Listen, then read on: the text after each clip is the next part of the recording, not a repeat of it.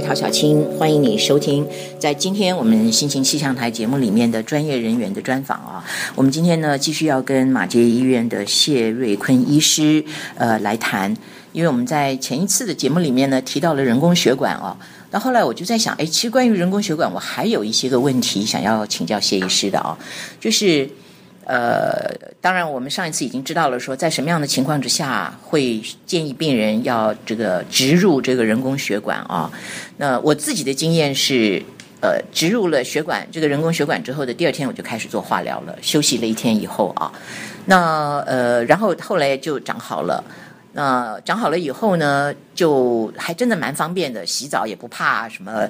我是没有去游泳啦，但是真的生活上面就是还蛮方便的。那每次要去做化疗的时候，就是针扎进去的时候痛一下，那 就没事了，也不会要去面对像以前的人。呃，像我妹妹就真的告诉我说，她那个时候这个将近二十年以前，那个每次隔一段时间就要换一个血管啊，然后手上就会有两三条那种。黑黑的线啊，诸如此类的，所以人工血管的发明，上次谢医生有告诉我们，就是最早的时候是用钛金属，到后来有各种不同的材质，也因为这样呢，你多久要去冲一次这个人工血管，就是要看他用的是什么材质啊，大家要听医生的建议。那我好奇的就是说，那么什么样的情况之下，医生会决定说，好了，这个人工血管你可以拿掉了？那基本上人工血管，当然除了就该拿掉，其实感染什么该拿掉以外，很多病人要接受这，我要放放多久？对。那理论上最基本的我们的考量就是考量一点，你的疾病本身的特性。嗯哼。如果这个疾病它的治愈率可能百分之九十九十五以上，你的复发几率很少，一般的大概我们把化学治疗做完，其实你就可以考虑拿掉。但是我们知道大部分的患者其实不是这个样子。是。譬如说，你原来是个第三期的患者，局部有发炎，好不容易医生把做完电疗、化疗把你弄下，你的那个复发的几率可能高到五六成。嗯，那个其实我们就尽量劝你暂时不要去拿掉。嗯，啊，不是不是说怎样，但是说起码第一个它是可以用的东西，第二个它好好照顾，它可以用很久的东西。嗯，你拿掉对你并没有特别好处，反而额外开个刀，最怕是万一可能需要用的时候再回来，所以。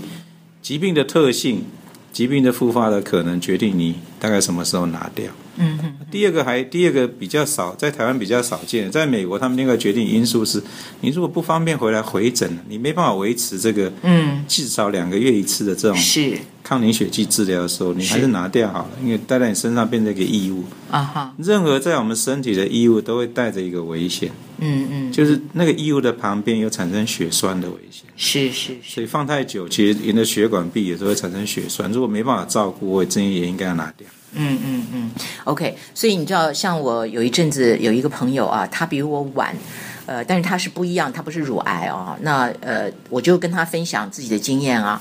到后来，我可以把我的人工血管拿掉的时候，因为我会认为说，那好像是在治疗的过程里头的一个里程碑啊。说哦，人工血管可以拿掉了，好棒哦，这样子。那他那个时候就好羡慕我，所以等到我是好像治疗完了以后一年吧。对。那他呢，到治疗完了一年以后，他后来去看了医生，他他回来跟我很沮丧的讲说，我的医生告诉我，我还不可以拿掉，哎，他好难过。然后后来就跟他说，我说可能我们是不一样的状况。不一样的考量了，是是，不过还好，他后来他多了半年，他后来也是拿掉了啊，他也觉得啊，等拿掉的时候，他就就告诉我说，我拿掉了耶。OK，所以呃，其实病人呢，这个呃。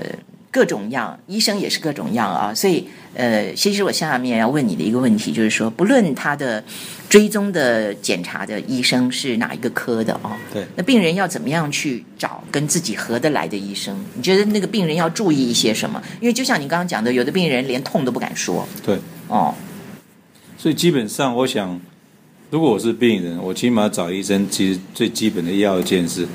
他肯听我说话，嗯，这个才是最基本的要求。当然，目前的健保的情况之下，这一节有点难。是。不过，如果这个医生真的在你提出问题，他真的肯停下来，好好的跟你讲十几分钟，我觉得你找对医生了。嗯哼。最怕的是第一个你不敢讲，但你不敢讲，其实一半是你的错。第二个是你讲的，医生没反应 啊我觉得那医生跟您就没缘了。是是，我觉得医病关系绝对是一个，我在讲上天把你们两个放在，还是有点缘分的关系。是所有的病人要求的是，我的问题必须要有人帮我解决的时候，嗯，所以你的条件应该第一个是我讲的东西他愿不愿意听。嗯嗯嗯，啊？如果这个医生不愿意听，台湾并不是只有一个医生，没有一个医生那么好的。我常常跟我病人讲说，我能尽量帮你做啦，嗯。但是如果你觉得我做的不好，你去找别的医生寻求另外意见，我是很，我绝对没有 什么感觉，因为对我们来讲，表示起码我们的过程我没办法提供你满意的东西嘛。啊，你可以，你们绝对有有权利去做这件事情。嗯嗯嗯，台湾现在有一些比较奇怪的思考，其实其实患者目前在台湾的医疗的系统里面保障是很大的。嗯我们现在还是有些病人认为，哎，那个病例我能不能去要？病历本来就是你个人的记录啊，啊哈，医院只是暂时帮你保管而已啊。嗯那医院为什么要保管你的病历？哎，因为怕你弄丢了，万一你后面有变化，其实基本上想法就是这个而已啦。嗯嗯哦，所以那个本来就是你的，所以你可以去医院要你在这个医院的任何记录，嗯，这是医疗法里面有写的，是，而且跟医生有没有同意一点关系都没有。是所以最简单的方法，你不用找医生，直接到各医院的病历室去，说我要 copy 什么，他就一定要给你，嗯因为还是回到那本来就是你自己的东西，嗯你去拿天经地义。为什么？你有这个观念，大家都知道怎么一回事。嗯所以最简单找医生，最简单一件事情，他愿意听你讲，是但他有没有能力解决你的问题？有时候医生有限度啦。我是觉得，我常常在讲说，我会尽我的力量，把我所知道的最好的给你，但是我只能答应你到这里嗯嗯嗯啊，因为。对医生来讲，我其实以前跟我学生讲，如果别人治得好，你治不好，那你有问题。嗯可是如果别人治不好，你治得你你说你治得好，我觉得你头脑可能也有问题。所以 医生有他的极限，他会尽量去。癌症的领域的好处是因为它不断有新的东西出来，嗯嗯嗯，好，所以就病人，我如果是病人，我应该做一件事情，我要了解到底我能看到什么资讯嗯啊。病人要做的事情，其实自己要努力去争取啦。是你要去看东西，然后去问这个医生你看到的东西，啊，这东西对你适不适合？嗯如果医生不愿意跟你聊，坦白跟你讲，你们缘分可能还是有点问题。是是，我觉得谢医生提醒的非常好，就是说这个人跟人之间本来就是有缘分的啊，呃，也许每一个人都说啊，这个医生好棒好棒，但是偏偏他就是跟你无缘，那也是没办法的事情。所以第一个，他肯不肯听你说，那然后第二个呢，就是不要忘记自己其实是有天生就具有的一些权益的啊。你比如讲刚刚讲那个病例，本来就应该可以去申请的，就不要在那边觉得呃，好像面对权威在那边吓得要命啊。那呃，自己要把自己想要了解的东西去搞清楚。那我接下来的问题就是说，像我发现自己这个是呃乳癌的时候，然后有发现，比如说我是三阴性。我上网去查那个三阴性是，把我吓死了。然后那个资讯一大堆啊，那其实碰到这种情况的时候，我当时的做法就是，好吧，我暂时先不要再去看那些网络上的东西，我还是去听听医生怎么说啊。那但是我也把我的疑惑呢一条一条写下来，而且我会跟医生讲说，医生我可能会问一个很白痴的问题，那医生就会说你问吧，我就觉得哎很好啊。那所以呃，关于现在这个网络世界的那种铺天盖地来的这种资讯，你作为一个病人，你会给他什么样的建议啊？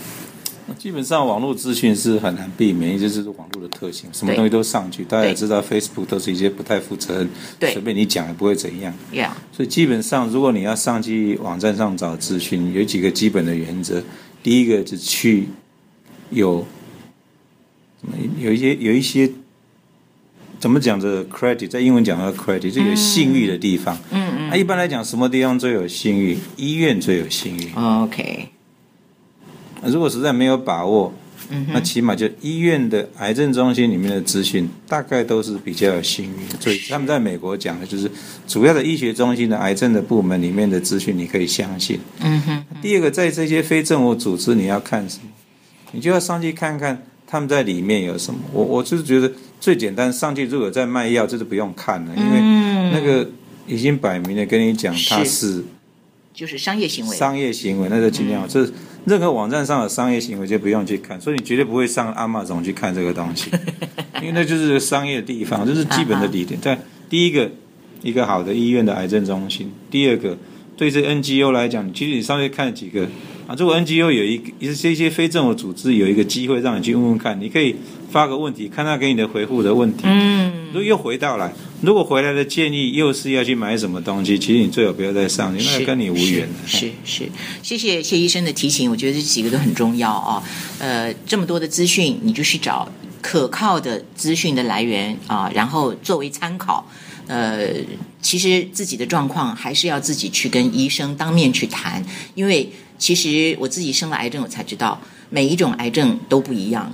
就算是乳癌，也有各式各样不同的这个，呃，导致你会得肿瘤的这种根源啊，所以真的不要太去看别人怎么样，还是要针对自己的状况。好，今天也谢谢谢医师，我们下次再见。再见。know your eyes in the morning sun. I feel you touch me in the pouring rain. And the of